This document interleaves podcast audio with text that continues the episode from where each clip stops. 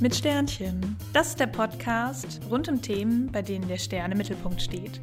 Die Europasternchen, das Gender-Sternchen und nicht zu vergessen die Stars und Sternchen, also die coolen Leute, die was zu sagen haben. Mit denen möchte ich diskutieren, darüber sprechen, was gerade so in ist, über Politik, alles, was Spaß macht und euch interessiert. Dabei wird gelacht, jedenfalls hoffe ich das, laut nachgedacht und die ein oder andere provozierende Frage gestellt. Ich möchte versuchen, meine Gäste etwas aus der Reserve zu locken und zu zeigen, dass Politik cool sein kann, wenn sie will.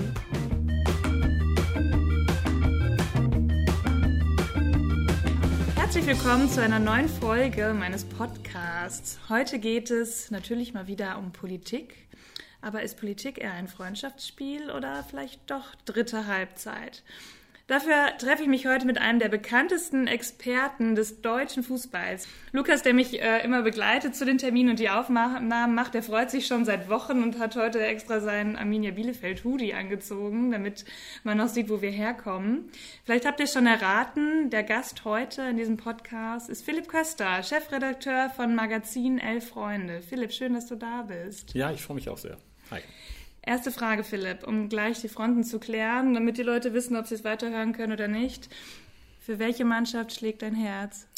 Seit dem 8. Mai 1982 für Arminia Bielefeld. Mein allererstes Spiel auf der Bielefelder Alm gegen Borussia Mönchengladbach. Also ja. ein äh, Kollege meines Vaters hatte mich mitgenommen und äh, ich hatte gar nicht so große Erwartungen. Ich war vorher Anhänger des VfB Stuttgart, aber dann äh, war ich so begeistert von der Alm, von den 30.000 Zuschauern, von ähm, diesem, diesem, äh, dieser Atmosphäre auf den Rängen. Und dann haben sie auch noch 5 zu 0 gewonnen und Jupp Heynckes, der Trainer der Gladbacher, saß mit hochroter Birne auf, dem, äh, auf der Trainerbank und äh, ärgerte sich und ich bin als Arminia-Fan dann rausgegangen aus dem Stadion. Und wer war damals der Moderator in, auf der Alm? War das schon Uli Zez damals? Nee, nee, Radio Bielefeld wurde ja, glaube ich, irgendwann in den 90ern erst gegründet. Ah, ja, okay. äh, aber äh, damals gab es ja den Stadionsprecher Lothar Butkus. Äh, war damals, der auch so aussagekräftig wie Uli Zez, dass man den nicht vergessen kann? Ja, Lothar war großartig. Lothar hatte eine sonore Stimme, war sonst mhm. eigentlich DJ im Dixie. Das werdet ihr als junge Leute nicht mehr kennen, aber das äh, war eine großartige Diskothek äh, da am Niederwall, glaube ich, oder äh, in der Obernstraße. Auf jeden Fall äh, wurde der damals zwangsverpflichtet und war einer, der ganz großartig so mit ganz brummender, sonorer Stimme dann die, die, äh, die Tore angesagt hat. Und das Spiel, das was ich mich auch noch, das habe ich mir hinterher noch angehört, hat Jochen Hageleit übertragen, ganz berühmter WDR-Reporter, der auch eine dieser ganz großen Stimmen des Westens hatte. Ja, also du bist in Bielefeld auch aufgewachsen, ne? Und du hast dort dein erstes Fußballmagazin gegründet. Um halb vier ist die Welt noch in Ordnung. Und dann kam der Sprung nach Berlin. Wie kam es dazu? Ähm, tatsächlich haben wir ja dieses äh, Arminia-Magazin rausgebracht und waren mhm. total überrascht davon, wie viele Leute das lesen wollten. Und das war ja tatsächlich so ein bisschen die Idee, dass wir nicht klassischen Sportjournalismus machen wollten, sondern den Blick aus der Kurve wollten. Also das heißt, wir wollten nicht so unparteiisch und hier ist das 1-0 gefallen, das 2-0, mhm. das 3-0, sondern wir wollten sehr parteiisch aus Blick der Anhänger ähm, über Fußball berichten. Und das hat in Bielefeld super funktioniert mit diesem Heft. Äh, ähm, und das gibt es doch auch immer noch, oder? Na, wir oder? bringen es hin und wieder nochmal raus. Ja. Wir haben jetzt gerade mal vor ein paar Monaten das letzte Mal äh, so ein Heft produziert. Und ähm, was da natürlich sehr, sehr super ist, dass man direkt am Objekt ist. Also bei Freunde ist es inzwischen mhm. ein bisschen mehr so, da trifft man halt Fußballer auch äh, aus Barcelona oder aus Madrid oder aus München oder anderswoher. Äh, das war tatsächlich irgendwie bei dem Bielefelder Heftchen noch ein bisschen netter, weil das auch um den Heimatverein ging und da war ich natürlich auch noch ja, weiß ich nicht, vielleicht mit anderer Fanleidenschaft dabei als mhm. heute. Das ist natürlich dann auch eher Beruf als nur Leidenschaft. Mhm. Und wie gefällt dir das jetzt, hier in Berlin zu sein und das Elf-Freunde-Magazin rauszubringen? Das sind dann ja, hast du ja gerade schon gesagt, so ganz andere Erfahrungen. Einfach, dass du nicht nur über deine Leidenschaft Arminia Bielefeld irgendwie redest, sondern über alle möglichen Vereine und auch total coole Fußballer wahrscheinlich kennenlernst, die auch eine Meinung zu Themen haben. Das wäre schön, wenn alle Fußballer immer Meinungen zu ja. verschiedenen Themen hätten und nicht nur über Fußball nachdenken würden. Ähm, ich glaube, dass es super ist, dass wir in Berlin sind, einfach aus dem äh, Grund, dass das eine Stadt ist, die fußballerisch nicht so festgelegt ist wie andere. Also wenn wir in Köln wären, würden alle immer sagen, ah, ihr seid ja nur Fans vom FC. Oder in Bielefeld würden alle sagen, ihr berichtet ja nur über Arminia. Und in Berlin Hier, meinst du, ist das nicht so mit was, Union Berlin ist es doch? Oder es gibt doch auch Es gibt Jetzt Union oute und es gibt, ich mich, dass ich mich mit Berliner Fußball nicht Das ist eine auskenne. sensationell ahnungslose Frage. Nein, pass auf, ich erkläre dir das mal. Mansplaining. Nee, pass Genau. auf. Nein. Ich warte schon, ich warte immer schon in meinem Podcast auf Mansplaining. Ja, pass auf, dann, eigentlich. dann fange ich das jetzt mal äh, aus. Nein, also es gibt tatsächlich ja in Berlin gibt es ja die beiden großen Hertha und Union, äh, aber es, es gibt tatsächlich vor allen Dingen im Prenzlauer Berg und in Friedrichshain und in Mitte unfassbar Mhm. viele Zugezogene, die ihren Heimatverein noch mitgebracht haben. Also es gibt ganz viele Gladbacher hier, Kölner haben eine eigene Kneipe, ähm, Bielefelder und Freiburger teilen sich mit dem Tante Käthe am Mauerpark auch eine Kneipe, in der sie Fußball gucken. Also ähm, das ist eine ganz vielfältige Szene hier und ähm, Insofern ist es, glaube ich, auch ganz gut, weil es hier sehr, sehr viel, also gerade 2000, als wir angefangen haben mit dem Heft, ganz, ganz viele Leute gab, die viel ausprobiert haben. Also ich glaube, der Druck, äh, dann schnell Geld zu verdienen, schnell zu schauen, dass man irgendwie äh, auf den grünen Zweig kommt, den, den gab es so nicht. Und äh, sonst hätten wir tatsächlich auch die ersten Jahre nicht überlebt. Also wir haben äh, in den Jahren 2000 bis 2002 so viel Schulden angehäuft und wenn uns der Drucker damals nicht irgendwie gnädig gewesen wäre, gäbe es das Heft auch heute gar nicht mehr. Aber Heute ist das halt ein Laden mit so, mit so 30 Leuten und es funktioniert alles gut. Und ich glaube, Elf Freunde ist auch so ein bisschen als, als Marke für ein bisschen anspruchsvollere Fußballberichterstattung inzwischen auch etabliert. Also das ist alles ähm, eigentlich sehr erfreulich gelaufen. Ja, Ich selber, hast du ja gerade bei meiner ahnungslosen Frage schon gemerkt, würde mich nicht als Hardcore-Fußballfan bezeichnen. Aber ich bin als Kind und heute auch immer noch auf die Bielefelder Alm gegangen. Damals hat mein Papa mich immer mitgenommen, wie das so typisch, glaube ich, ist. Gerade in Bielefeld ist das irgendwie so klar. Und in meinem Kleiderschrank hängt auch immer noch mein Ovo Mojela-Trikot mit originaler Unterschrift. Das habe ich, glaube ich, mal in der 10. Klasse zu, zum Zeugnis bekommen. Steht doch drauf, fürs Zeugnis. Also richtig cool. Ja, aber Auf dem Trikot steht fürs Zeugnis ja, drauf. es steht für, fürs, also für, für dein Zeugnis dein äh, Patrick Ovomoyela. ja- Schon toll eigentlich, Bisschen oder? prahlerisch auch, ne? Freuen Ja. sich alle Leute vor allem. Genau, für was für ein Zeugnis. Was ja, wenn ich es heute anziehe, Ja.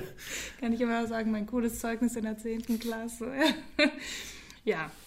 Ich bin Herzensfan Arminia Bielefeld, kein Fußballprofi, aber ich merke trotzdem, wenn ich auf der Alm stehe, irgendwie, dass die Menschen, die da sind, irgendwie ein Gefühl zusammen verbindet. Das hast du ja auch erzählt, als du auf deinem ersten Spiel warst. Ne? Also alle jubeln, bangen zusammen und irgendwie schweißt das zusammen. Ich habe mal vor Jahren diese Doku über ähm, den BVB gesehen, die Südtribüne. Und da war das ja so, immer wenn die Leute kommen, die kennen sich, jeder hat seinen eigenen Platz. Das ist wie so eine Familie und es ist wie nach Hause kommen, wurde da gesagt. Ne? Was glaubst du, warum das so ist? Also was ist das Besondere an Fußball, das die Menschen so begeistert und diesen Funken, der sich übertragen lässt, egal ob man Fußballfan oder nicht ist, wenn man auf der Alm steht oder auf der Südtribüne in Dortmund, dass man merkt, irgendwie gehöre ich hier zusammen und ich fieber jetzt mit. Also ich glaube tatsächlich, dass das ja an so einer Diskussion andockt, die es gerade gibt. Also es gibt ja ganz große Bestrebungen im Fußball zu sagen, ey, Fußball ist einfach nur Wirtschaftsunternehmen oder Fußball muss schauen, dass es irgendwie im internationalen globalisierten Wettbewerb äh, standhält. Auch die Bundesliga muss gucken, dass sie da konkurrenzfähig bleibt. Ich glaube, dass das eine kulturvergessene und geschichtsvergessene Diskussion ist, denn die allerwichtigste Bedeutung von Fußballvereinen, vielleicht nicht von Bayern München oder den ganz großen Clubs, aber gerade von vielen ganz normalen Clubs, wie es Arminia ist oder VfL Bochum oder Fortuna Düsseldorf oder was auch immer ist, einfach ein sozialer Raum zu sein, wo die Leute zusammenkommen können, wo sie Zusammenhalt spüren, wo sie merken, ähm, das ist eine Konstante in meinem Leben. Ich glaube, für ganz, ganz viele Menschen wird ja vieles von dem, was man so eine Herausforderung an eine moderne Gesellschaft nennen würde, also ob es die Digitalisierung ist, ob es ähm, möglicherweise auch, auch, keine Ahnung, die Vereinsamung auf der Arbeit ist oder ähnlichen. Für die ist der, Fu der Fußball und der eigene Verein wirklich so ein Stück Heimat und ein sozialer Ort, an dem sie sich geborgen fühlen, an dem sie auch immer wissen, jeden zweiten Samstag kann ich da hingehen, ich treffe meine Freunde, ich trinke mit denen zusammen Bier. Also ich glaube, dieser Zusammenhalt und äh, dass auch Kultur dort entsteht. Also für mich ist tatsächlich ja auch äh, diese, diese Fußballfanbewegung eine der größten Alltagskulturen, die, die wir hier in Deutschland haben. Ähm, äh, das wird meiner Meinung nach noch viel zu gering geschätzt, was die Fußballvereine da leisten. Und es ist ja vom Gefühl auch so, es ist egal, wo du herkommst. Wenn du da stehst, sind ja eigentlich alle gleich. Ne? Ob du jetzt den Anzug anhast oder ob du irgendwie nachmittags noch äh, an Rohren geschraubt hast, das ist völlig egal, wenn du im Stadion bist. Oder? Also ich bin einerseits nicht so romantisierend, dass ich sage, Ja. das ist eine riesige Gemeinschaft, die, die alles zusammenhält und so. Ähm, die Leute gehen nach dem Spiel natürlich auch wieder ihrer Wege und das ist quasi ein eng begrenzter Zusammenhalt. Also ähm, nicht jeder, der dann sich da auf die Tribüne steht, hat dann hinterher Freunde fürs Leben gewonnen. Das ist nicht der Punkt, sind, glaube ich, da. Aber es ist tatsächlich zumindest dieses Gefühl von Zusammenhalt, ähm, ein gemeinsames Interesse, eine gemeinsame Leidenschaft, ein gemeinsames Ziel. Und ich glaube auch, dass das gar nicht so viel damit zu tun hat, ob du gewinnst oder verlierst. Also ich glaube auch, dass Niederlagen zusammenschweißen können, weil mhm. auch, auch, äh, auch, auch, auch ja, Triumphe ebenso wie Demütigungen ja auch einen, einen, einen Zusammenhaltscharakter haben. Ähm, aber ich glaube trotz allem, dass das in einer Gesellschaft, in der diese solidarischen Momente oder diese Zusammenhaltsmomente ja gar nicht so, so reich gesät mhm. sind, äh, dass einfach immer wieder schön ist für die Leute, dann dahin gehen zu können, jetzt ähm, am Wochenende einen Sieg gegen, äh, gegen Darmstadt bejubeln zu können. Also solche Sachen, das ist für, für Menschen wichtig. So, ne? Ja. Ich habe äh, zu Lukas im Zug gesagt, wenn ich an Fußball denke, muss ich immer an den Film Hooligans denken. Ich weiß auch nicht warum. Ich glaube, ich habe den in ist das nicht mit Ist das nicht mit, äh, äh, mit dem Hobbit? Ja, genau. Ja, frag mich jetzt auch nicht, wie der Schauspieler ist, aber genau der ist es. Elijah Wood heißt Elijah Wood, genau. Ja. Und ja, das Lukas, ist so schrecklich. Der ist ja, der ist ja echt nicht so groß.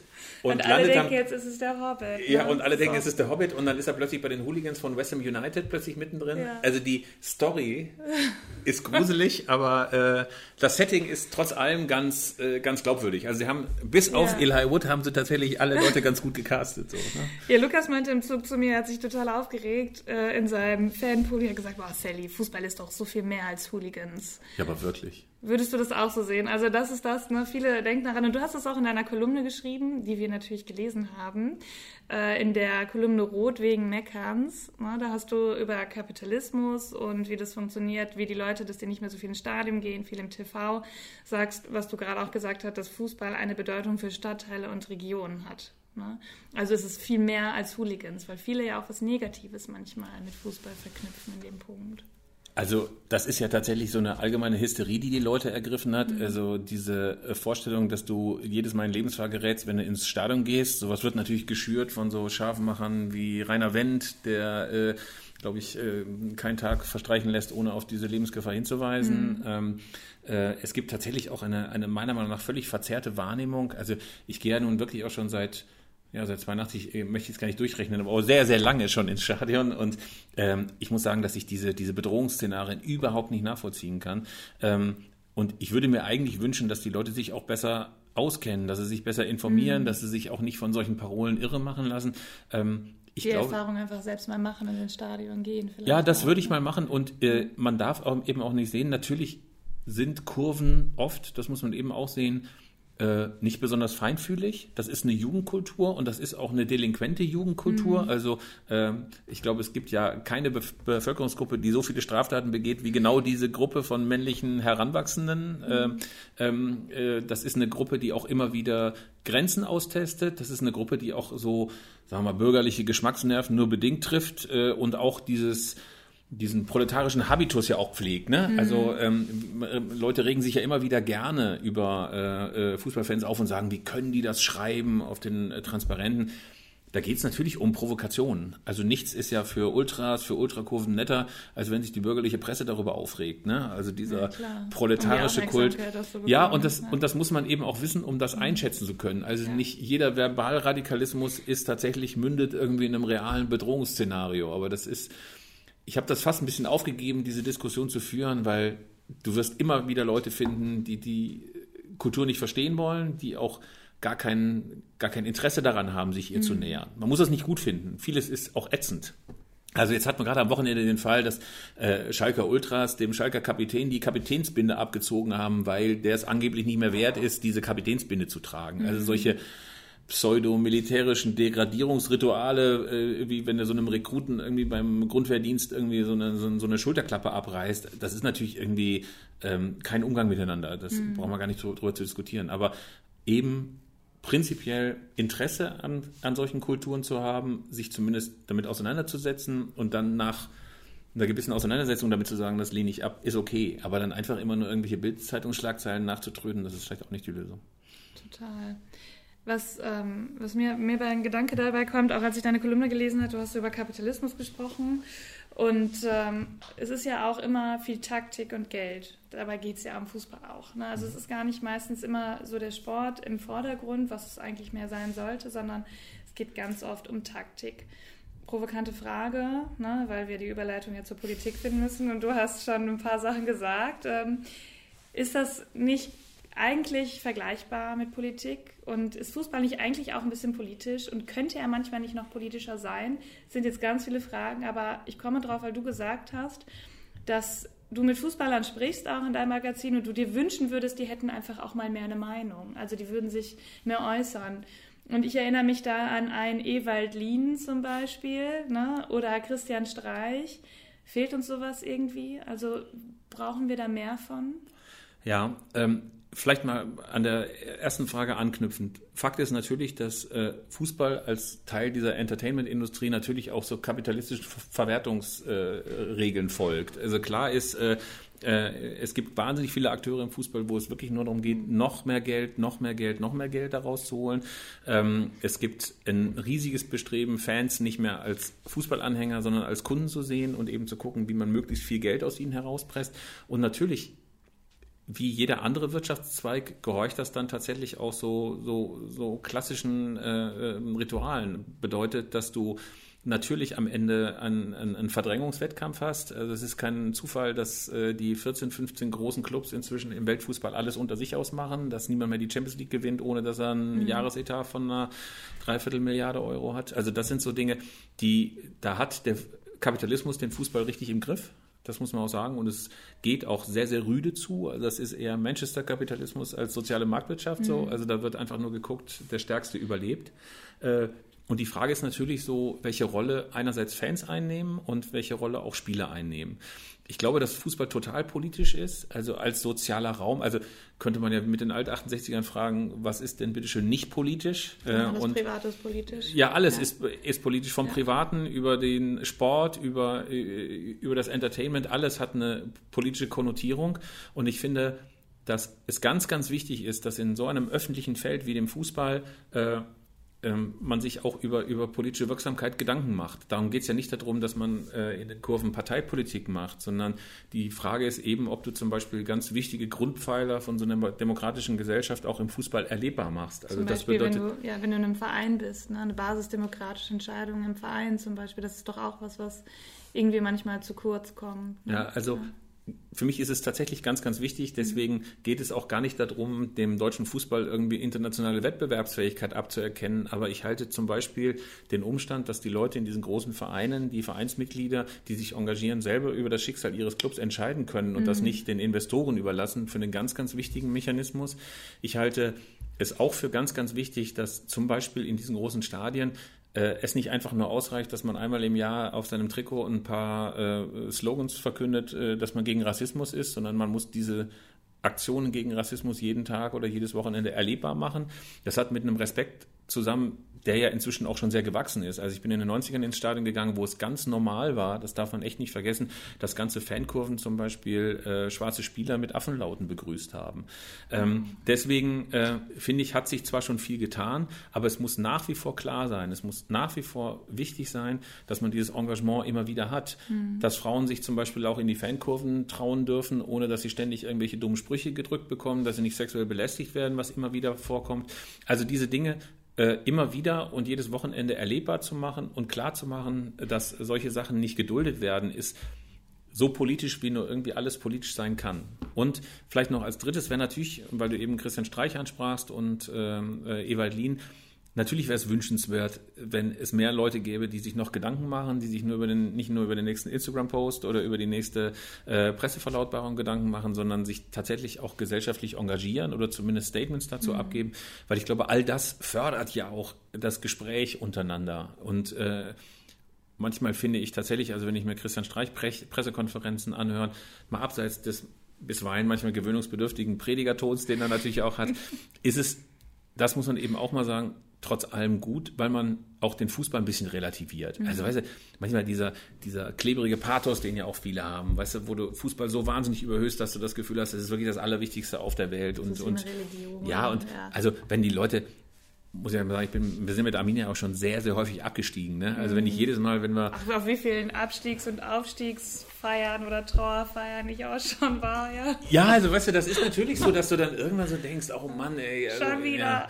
Ja. Und gleichzeitig ist es ja auch fast ein bisschen lustig, wenn Arminia inzwischen wieder auf dem Rathausbalkon steht und sich für einen Aufstieg feiern lässt, ja. weil er denkt, nächstes Jahr geht es eh wieder runter. So, ne?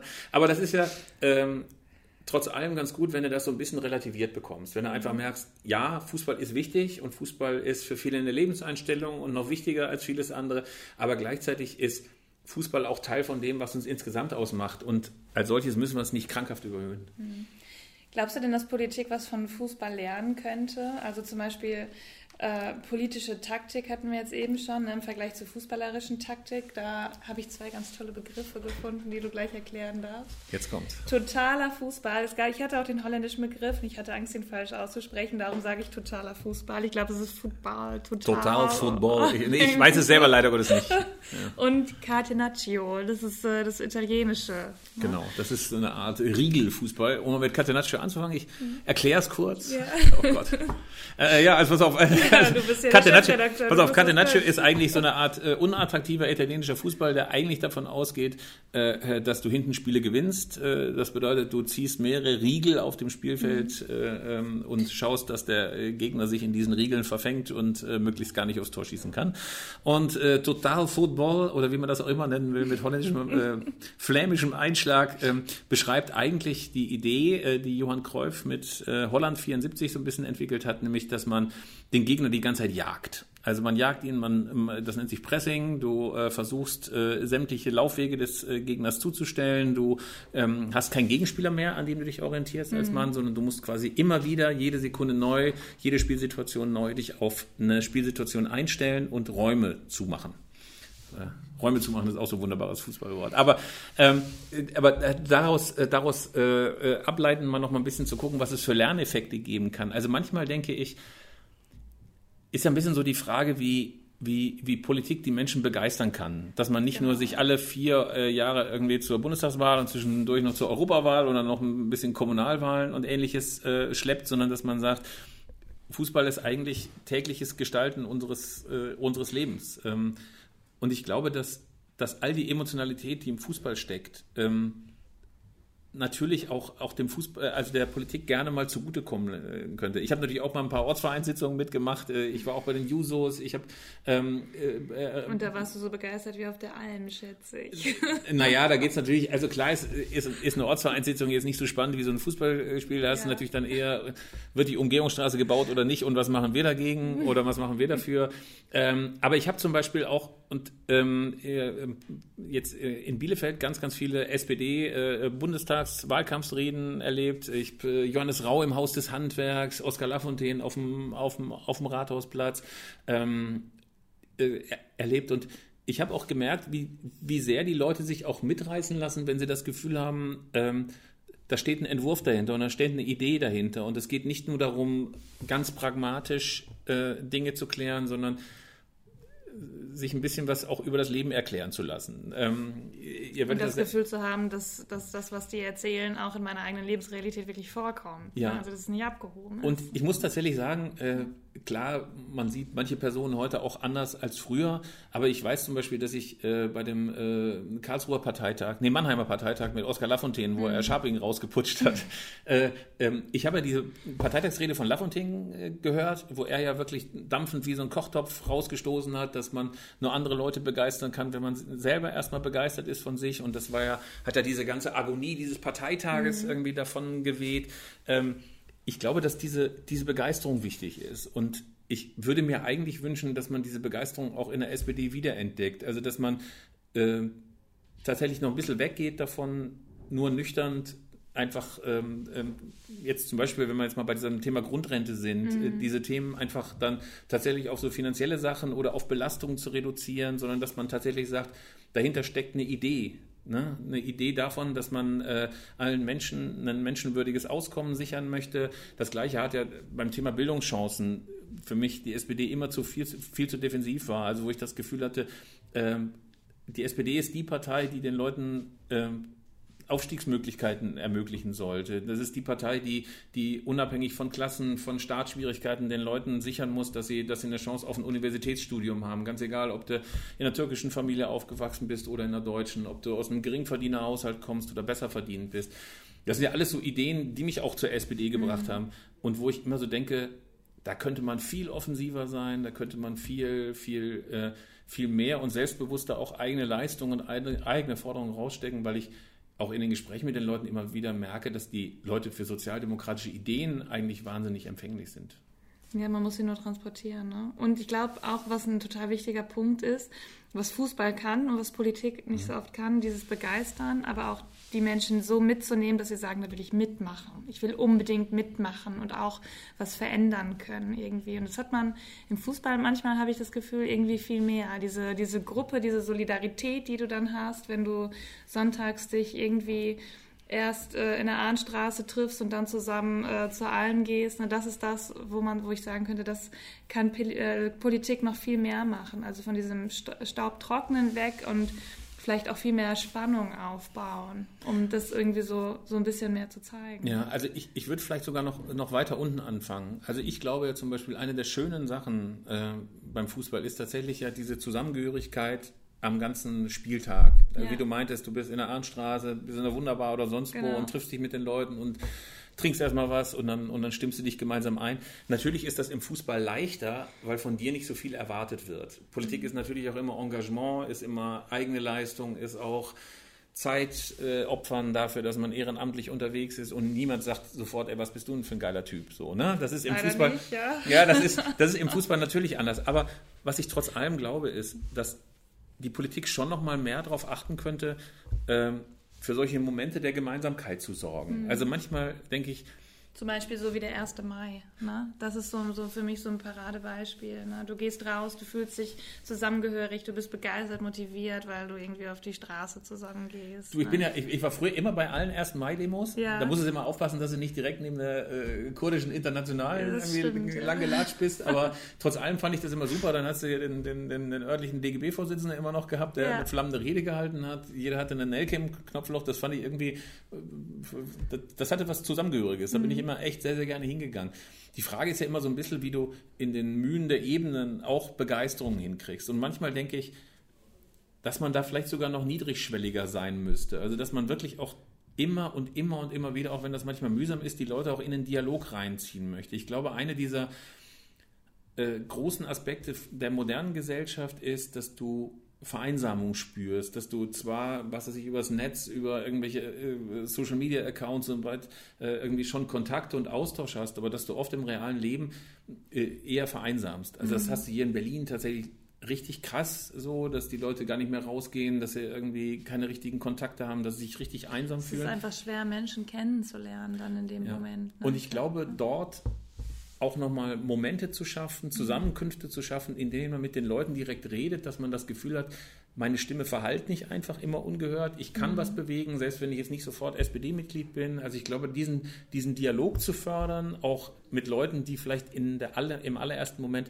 gar nicht so viel mit mir zu tun haben, ist, glaube ich, eine der allerwichtigsten Dinge so. Und das geht natürlich oft auch einfach übers Netz. Oft geht es aber auch einfach, indem man sich mit den Leuten im Café nebenan zusammensetzt. So. Und äh, dieses Zusammengehörigkeits- und Gemeinschaftsgefühl, das hast du im Fußball natürlich automatisch. Ne? Das ist ja der kleinste gemeinsame Nenner. Du musst dir mhm. nur ein Trikot überziehen und bist plötzlich Fan. Ja, vielleicht brauchen wir SPD-Trikots oder sowas. Ne? Ja, weiß ich nicht, aber, aber, aber zumindest irgendwie, dass die Leute wirklich das Gefühl ja. haben, dass du, dass du begeistert von der Sache bist. Und ich glaube ja, wenn du mit großer Begeisterung und Euphorie und, und, äh, und Überzeugungswillen für Sachen kämpfst, dass du Leute auch mitziehen kannst. Also das ist auch gar nicht. Ähm, so schwer ist, die Leute zu begeistern, weil äh, einer der großen Irrtümer ist, dass die Leute nicht mehr interessiert an Politik sind. Vielleicht sind sie nicht mehr interessiert an den großen Ritualen, an, an, an parteipolitischen Kämpfen, die dann immer auf irgendwelche Gipfeltreffen hin äh, steuern, wo am Ende dann irgendwie ein Kompromiss verkündet wird, der angeblich in letzter Minute zustande gekommen ist, der auf den aber alles hingelaufen ist. Also mhm. diese typischen Berliner Politikrituale, die, ey, wo die Leute auch inzwischen einfach total gelangweilt sind von.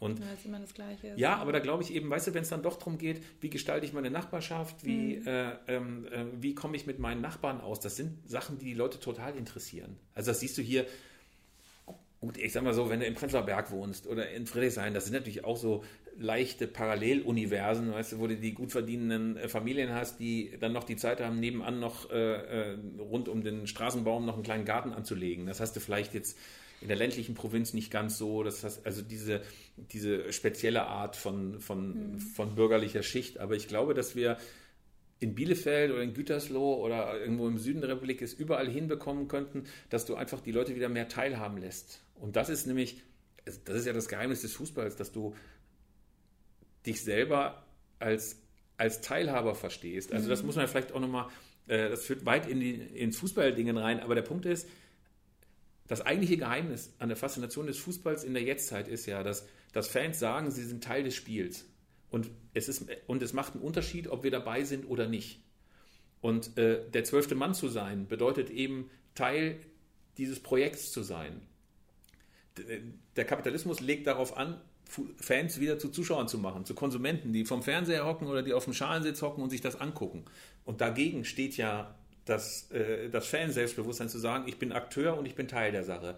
Und wenn es vielleicht eines gibt, was, was Politik wirklich von Fußball lernen kann, die Leute nicht zu Zuschauern zu machen, sondern zu Akteuren, dass sie selber das Gefühl haben, dass sie ja, äh, Teil der Aktion sind. Das finde ich, hast du richtig gut zusammengefasst. Ich finde, das passt auch richtig gut ähm, für zur Europawahl zum Beispiel. Ne? Ja. Wenn du den Menschen, also wenn du mit Menschen darüber sprichst, warum soll ich jetzt wählen gehen? Ne? Warum soll ich jetzt was dafür tun oder was bringt mir das eigentlich? Das ist ja genau das. Du bist ein Teil einer Gesellschaft, einer Gemeinschaft. Das ist in dem Fall zum Beispiel Europa. Und das funktioniert nur, wenn du dafür eintrittst. Ja. Ne? Weißt du, was nämlich, äh, was die Europawahl angeht? Ähm, es gab jetzt mal ähm, vor äh, vor einem Jahr oder zwei gab es ja relativ viele europakritische Stimmen und die Frage war, wie sehr zerbricht Europa? Ähm, und dann habe ich nur ein so ein ähm, so ein, ähm, so, ein, so, ein, so ein Filmclip gesehen, da hatten sich in Frankfurt diese Pulse of Europe mhm. Leute versammelt.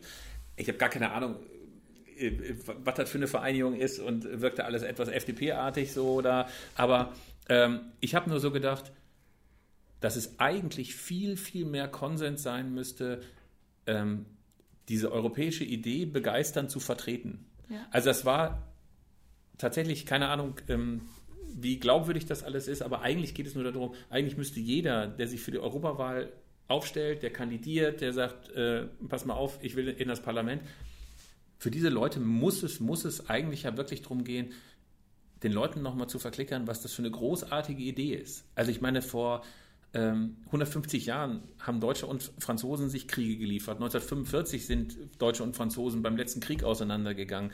Ähm, wir haben äh, seit 89 gerade mal diese, ähm, äh, den Kalten Krieg überwunden.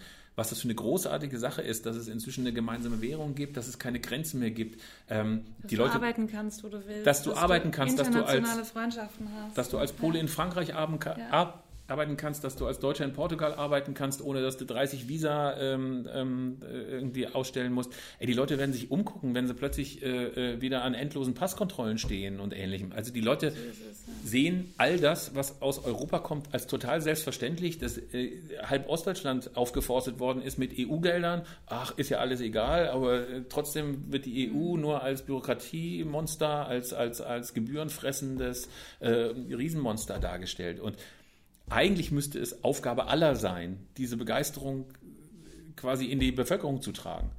Stattdessen habe ich das Gefühl, dass selbst Leute, die die eigentlich wissen, wie großartig Europa ist und die europäische Idee ist, dass die noch so tun, als ob du quasi nur einer riesigen Brüsseler Gebührenverschwendung aufsitzt. Ne? Ja, also das ist wirklich so ganz viele und das ist immer so die Frage, wie kriegst du das Sinn, über Europa zu sprechen? Ich kandidiere ja und ich auf, bin auf ganz vielen Podiumsdiskussionen immer, wo wir uns immer streiten, mit der CDU, mit der FDP, mit allen und es geht immer um Details, es geht immer um Details und dann frage ich mich mal, wer versteht das eigentlich, was wir hier uns gerade, worüber wir gerade reden? Diese Europa-Expertise, ist einfach gar nicht so vorhanden, weil es kompliziert ist. Und darum finde ich es genau so. Es geht um eine Wertegemeinschaft. Wir sind in allererster Linie eine Wertegemeinschaft und das müssen wir nach vorne stellen. Und das ist für mich auch die Verbindung, wie der Fußball einfach ist. Im Fußball hast du internationale Begegnungen. Mein Vater ist damals, als ich geboren bin, oh, ich hoffe, ich erzähle es nicht falsch und er hört es nicht. Ich glaube, es war Madrid. Es war die WM, war 1990, ja. Ne? Mhm. Und irgendein Spiel, ein wichtiges von Deutschland, war, glaube ich, in Madrid. Und er ist einfach, hat sich ins Auto gesetzt und du ist redest dich um Kopf und Kragen, du meinst Mailand. Ne? Mailand, ja, verdammt. Gut, wir nehmen okay. mal an, es sei Mailand gewesen. Siehst du, ich wusste es. Tut mir leid, Papa. er ist nach Mailand gefahren und er hat erzählt, er ist einfach ins Auto gestiegen und äh, hingefahren. So, ne? Also genau das. Und du hast keine Vorurteile. Du triffst die Leute, du weißt nicht, ob du dich verständigen kannst, aber im Fußball machst du das einfach. Und genau das ist es doch eigentlich auch, was die europäischen Werte genauso sind. Diese Gemeinschaft, dass du, dass du reisen kannst, dass du dich mit Menschen unterhalten kannst, wo, egal wo sie herkommen, dass du eine gemeinsame Solidarität einfach hast. Also tatsächlich, man kann den völkerverständigen Aspekten nicht genug betonen. Ähm, ich war jetzt auch bei vielen Europameisterschaften, bei ganz, ganz vielen äh, internationalen Spielen schon und das ist echt großartig. Natürlich gibt es auch immer wieder Idioten, die sich auf die Köpfe mhm. hauen, aber die allermeisten Leute äh, begreifen das eben auch als, als, äh, als großartige Erfahrung. Die freuen sich in Mailand zu sein, die freuen sich in äh, Cardiff zu sein, die freuen sich irgendwo in Porto zu sein, mhm. weil sie andere Kulturen kennenlernen. Man stellt das tatsächlich auch fest, ist auch einer der schönen Nebenaspekte der Digitalisierung, dass du inzwischen auch so viel aus anderen Fußballkulturen ähm, erfährst. Äh, wenn man jetzt gerade so ähm, in sozialen Netzwerken guckt, da ist ein Kumpel von mir gerade in Argentinien und, und, und, und postet jede Menge wunderbare Bilder irgendwie von, von, von Racing und von, von, von River Plate und anderem. Mhm. Und du erfährst so viel und findest es faszinierend. Und ich glaube, alles, was du über andere Kulturen weißt, alles, was ähm, Vorurteile beseitigt, alles, was, äh, äh was dir neue Aspekte bringt, führt ja auch dazu, dass dein eigener Geist offener wird. Ne? Ja. Also ähm, wenn du nichts kennst, dann hast du natürlich Angst vor Fußballfans in Belgrad oder in Zagreb oder in, in, in, äh, in Buenos Aires oder anderswo. Und wenn du da bist, wenn du Leute hast, die da waren, die dir davon erzählen, alles, all das baut Vorurteile ab und öffnet deinen Blick. Ja, wo wir bei Vorurteilen sind, habe ich noch eine Frage zum Schluss. Ja. Ich bin ja bekennende Feministin und ähm, wenn man sich mit Frauen und Fußball beschäftigt, Ne? Die ersten Namen, die einem natürlich direkt kommen, sind Baby Steinhorst und Imke Wübbenhorst, also Schiedsrichterin und erste Cheftrainerin. Ne? Wo sind denn die anderen Frauen im Fußball? Und warum sind die nicht so in der Öffentlichkeit, wie es bei Männern ist?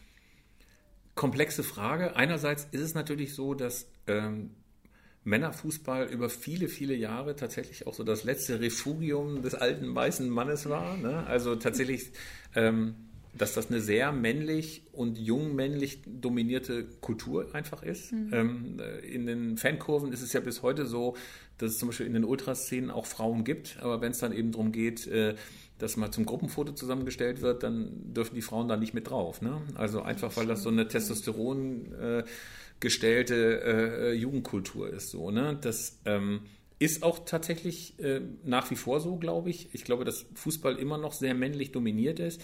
Ich kann eben nur feststellen, aber, dass es inzwischen nicht nur auf den Haupttribünen, sondern auch in den Fankurven wirklich sehr viel mehr Frauen gibt, die auch akzeptiert sind, die sich auch Gott sei Dank nicht mehr so viele dumme Sprüche gefallen lassen müssen. Man würde sich natürlich wünschen, es gäbe mehr Frauen, auch zum Beispiel in den Funktionärsetagen, ey, da hast du so viele Idioten, so viele Typen, die keine Ahnung haben und die einfach nur irgendein Glück, irgendeine Beziehung nach oben gespült hat, die keine Ahnung von Fußball, keine Ahnung von Wirtschaft, keine Ahnung mhm. von Finanzplanung haben und trotzdem da sind. Einfach nur, weil sie irgendwie vor 40 Jahren mal zwei äh, A-Länderspiele irgendwie bestritten haben. Da würde ich mir eigentlich wünschen, dass es mehr gibt, weil ich mich auch finde, dass es sowohl im Journalismus als auch in der Funktionärsetage mehr Frauen Sachverstand gut tun würde.